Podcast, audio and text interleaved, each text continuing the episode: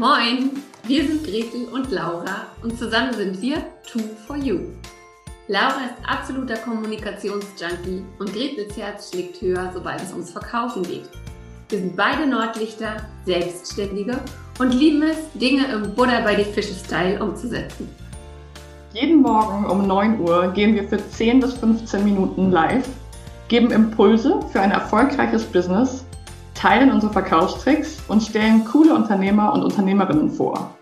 Dieses Format heißt, wie könnte es anders sein? Moin um 9. Und du Glückliche oder du Glücklicher hast uns gefunden. Schön, dass du da bist. Und wenn dir unser täglicher Business-Schnack gefällt, dann abonniere uns doch oder empfehle uns weiter. Sharing ist schließlich caring. Los geht's mit der heutigen Folge.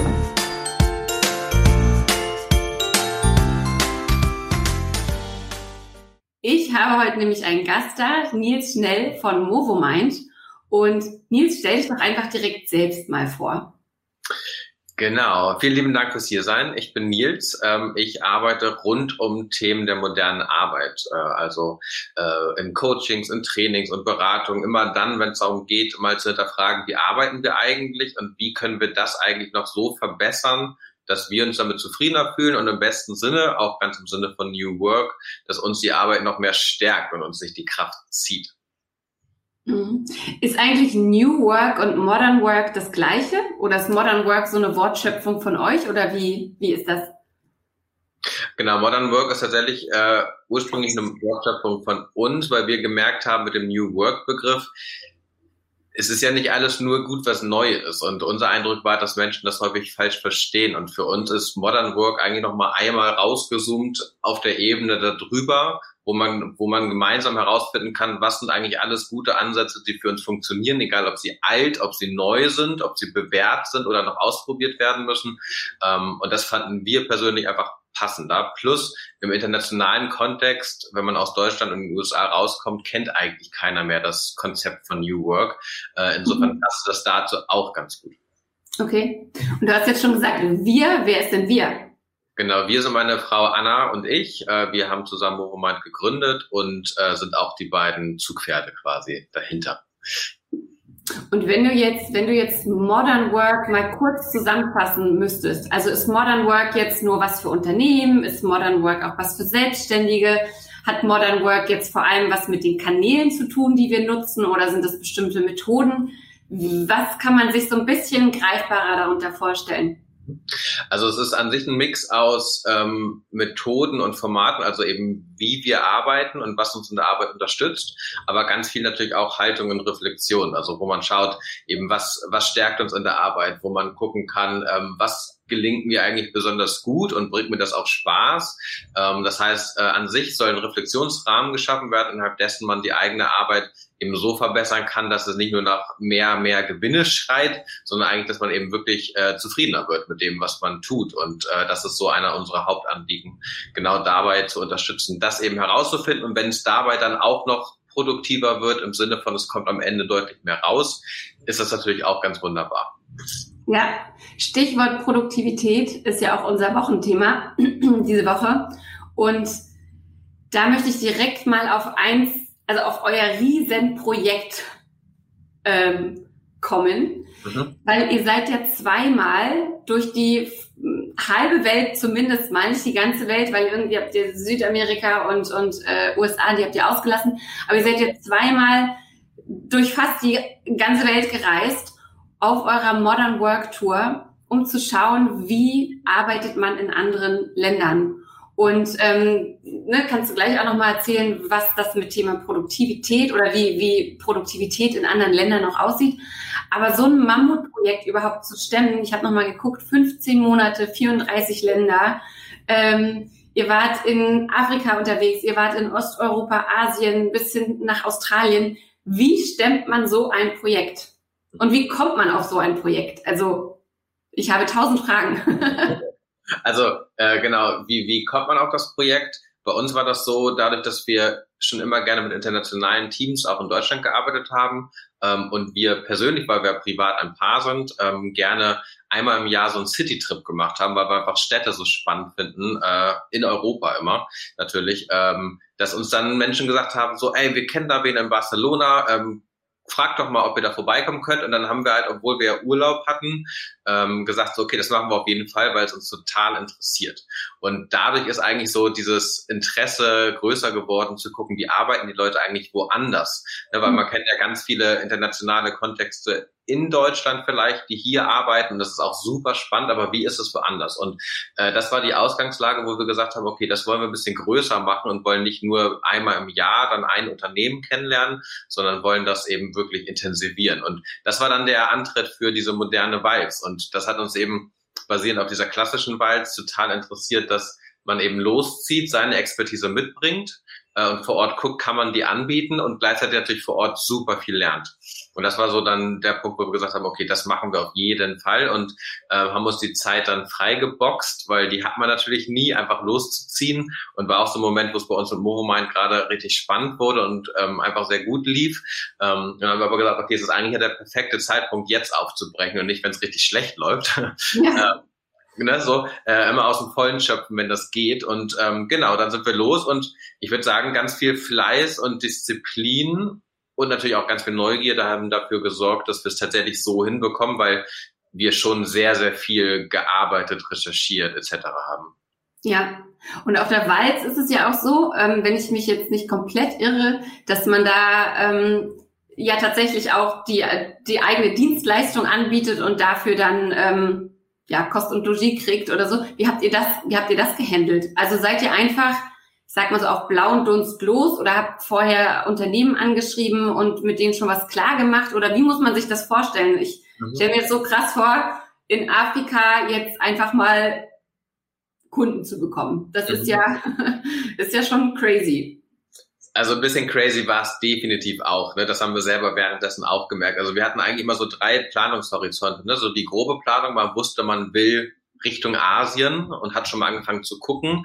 Ähm, dann der konkretere, dass man wusste, okay, wir werden in dem und dem Land sein, ungefähr in dem Zeitrahmen. Dann hat man konkreter angeschrieben gesagt, wir sind halt in den drei Wochen circa da, habt ihr Interesse?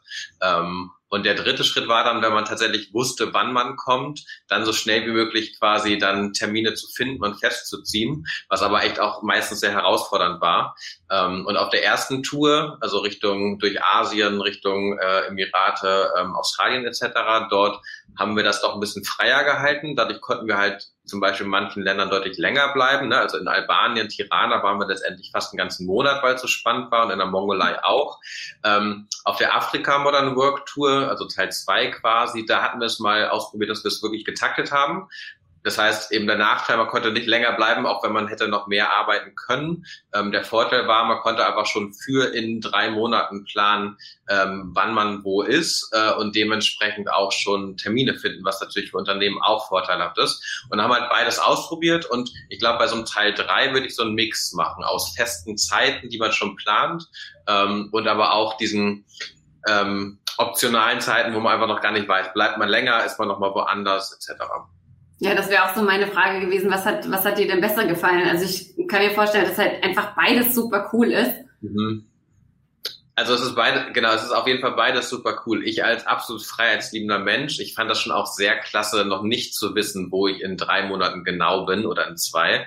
Ähm, aber es bedeutet, glaube ich, tatsächlich mehr Arbeit. Äh, deswegen würde ich halt, wenn ich nochmal länger so eine Tour mache, eben diesen Mix machen, damit ich eben ähm, auch diese Entspannungsmomente habe, weil bei der Tour in Afrika, das war einfach sehr chillig zu wissen, man ist dann da und da und musste sich nicht darüber auch noch die Gedanken machen, weil das ja. kostet aber auch ganz viel Zeit, die man investiert in Routen, äh, Flüge, Busfahrten. Ne? Wir versuchen immer nicht zu fliegen, wenn das geht. Das macht den Aufwand auch nicht kleiner, sondern eher größer. Ne? So, ähm, aber das hat, also ich finde, das hat super geklappt im Großen und Ganzen und von dem, was wir einfach mitbekommen durften und die Einblicke, die wir bekommen durften, das war echt super. Und aller Walz, weil du eben gefragt hattest, also wir haben das so gemacht, weil es ja eine moderne Walz ist. Also wir haben auch Geld genommen, wir haben aber auch tatsächlich, und das war der größte Teil, auch diese Barter-Deals, also diese Tauschhandel gemacht, also mhm. gegen Airbnb-Unterkunft ähm, oder gegen eine Fahrt oder wir haben auch einmal selber ein Training quasi bekommen. Ähm, Und äh, das passte dann so ganz, ganz gut. Und wenn man eh in der Stadt war, war eben zum Beispiel jetzt fünf Tage äh, Airbnb, eine Woche Airbnb einfach für uns auch ein super Deal, weil wir wollten ja, ja in der Stadt sein. Und das passte dann auch zu diesem Aspekt der Walds ganz gut. Ja. Und, ähm, ich meine, du musst da ja eine Vielzahl von Geschichten erlebt haben. Also, ne, weil es sind ja einfach so unterschiedliche Arbeitskontexte zu dem, was wir hier erleben, ganz unterschiedliche Lebensrealitäten.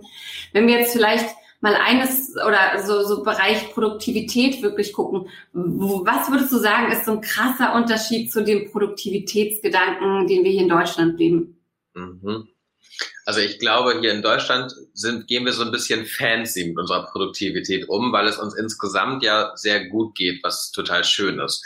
Ähm, wir haben erlebt ähm, in manchen Gegenden, wo, wo es den Menschen insgesamt vom Wohlstand nicht so geht wie uns, dass halt Produktivität eine ganz andere Wichtigkeit bekommen hat, weil einfach klar war, ne, wenn wir das nicht tun, dann können wir uns nächste Woche, in zwei Wochen auch vielleicht unser Essen nicht mehr leisten und dann verändert sich natürlich alles grundlegend. Also wenn ich überlege, so, ach, biete ich noch ein weiteres Training an oder nicht, ähm, mhm. das ist aber dann nicht so relevant. Ähm, insofern, das war echt total spannend zu sehen und ähm, was wir halt auch eigentlich überall auf der Welt gesehen haben, und das hat mich schon auch sehr tief beeindruckt, dass wenn Menschen den, den tiefen Sinn hinter dem, was sie wollen und tun wollen, ähm, für sich entdeckt haben, der eigentlich immer über die Person hinausging, ähm, dann haben die sich halt rangesetzt und wirklich geguckt, okay, wie kriegen wir das hin? Und dann war plötzlich auch eine ganz andere Energie da, viel länger quasi produktiv sein zu können.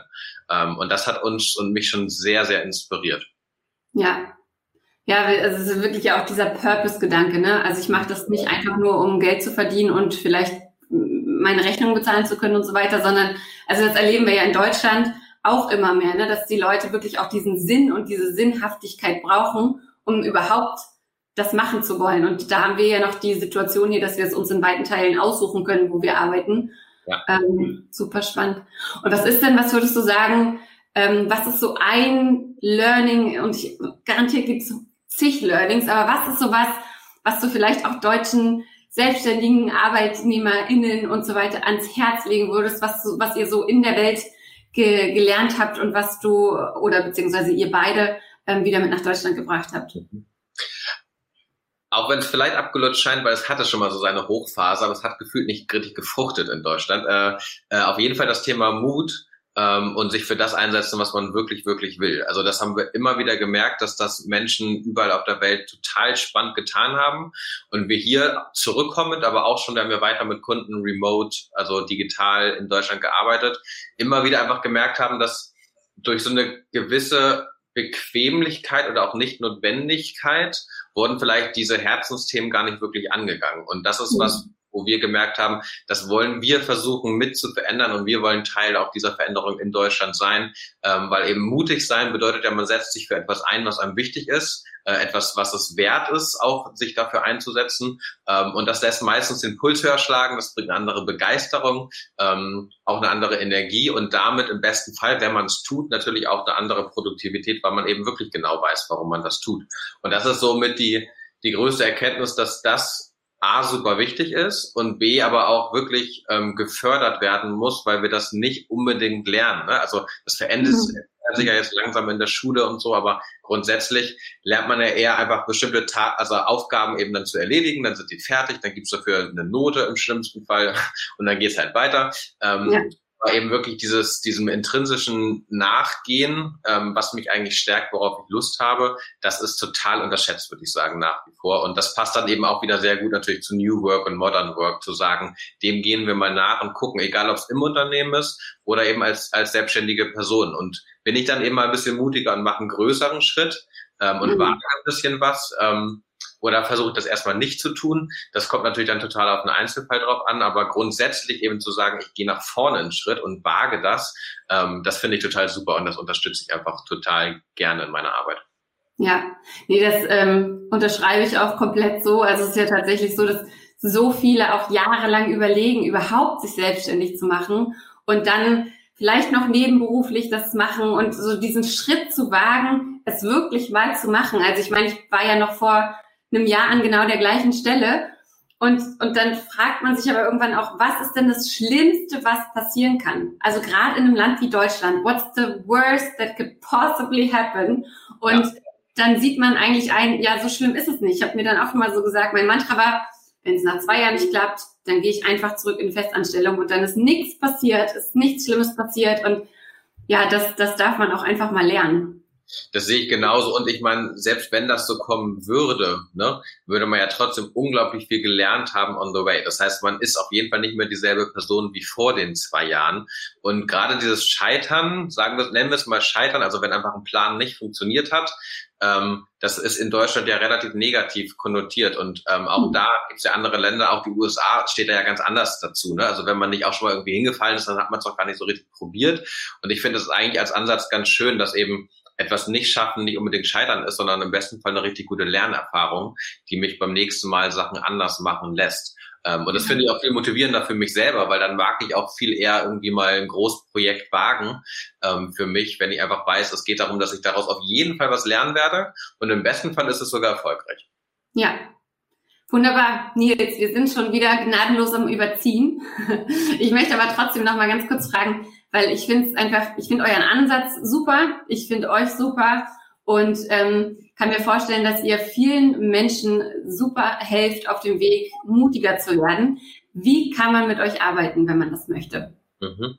Also man kann es tatsächlich über alle gängigen Plattformen erreichen und ansonsten versuchen wir unsere Arbeit wirklich sehr individuell an den Personen auszurichten. Das heißt, ähm, wenn man mit uns Kontakt tritt, gucken wir zusammen, ähm, wie man eigentlich bestmöglich genau da ansetzen kann. Also das Stichwort bei uns ist immer Anschlussfähigkeit, dass man genau dort ansetzt, ähm, wo die Person, wo die Gruppe, das Team das braucht. Und dann versuchen wir natürlich alles äh, von unserer Expertise mit reinzubringen, damit man wirklich eben diese neuen Schritte für sich gehen kann. Genug Zeit hat, einfach auch mal zu reflektieren. Ne? Das braucht ja auch ein bisschen Zeit zu sagen, wir schärfen unsere Säge, damit wir danach wieder äh, quasi etwas besser äh, das Holz fällen können. Äh, insofern, das ist so das, was wir tun. Und ähm, genau, erreichen kann man uns eigentlich überall ähm, für diejenigen, die einfach nur eine Impression kriegen möchten. Wir haben ja auch ein Buch geschrieben, die New Work Hacks. Da geht es eigentlich auch nochmal um die Essenzen, was man so an Formaten, Methoden benutzen kann, ähm, um die eigene Arbeit nochmal zu verändern und im besten Fall halt auch die Produktivität dabei zu steigern. Wunderbar, super. Wir haben eure Website noch mit verlinkt unter diesem, unter diesem Talk und jetzt bleibt mir eigentlich nur noch mich äh, bei dir zu bedanken für dieses wunderbare Gespräch. Sehr, sehr spannend. Und ähm, ja, ich wünsche euch alles Gute für eure Arbeit und natürlich auch für die dritte Modern Work Tour. Danke, danke. Ja, danke schön. Dir auch alles Gute. Viel Spaß noch mit Moin um neun. Äh, Wunderbar. Tschüss. Tschüss.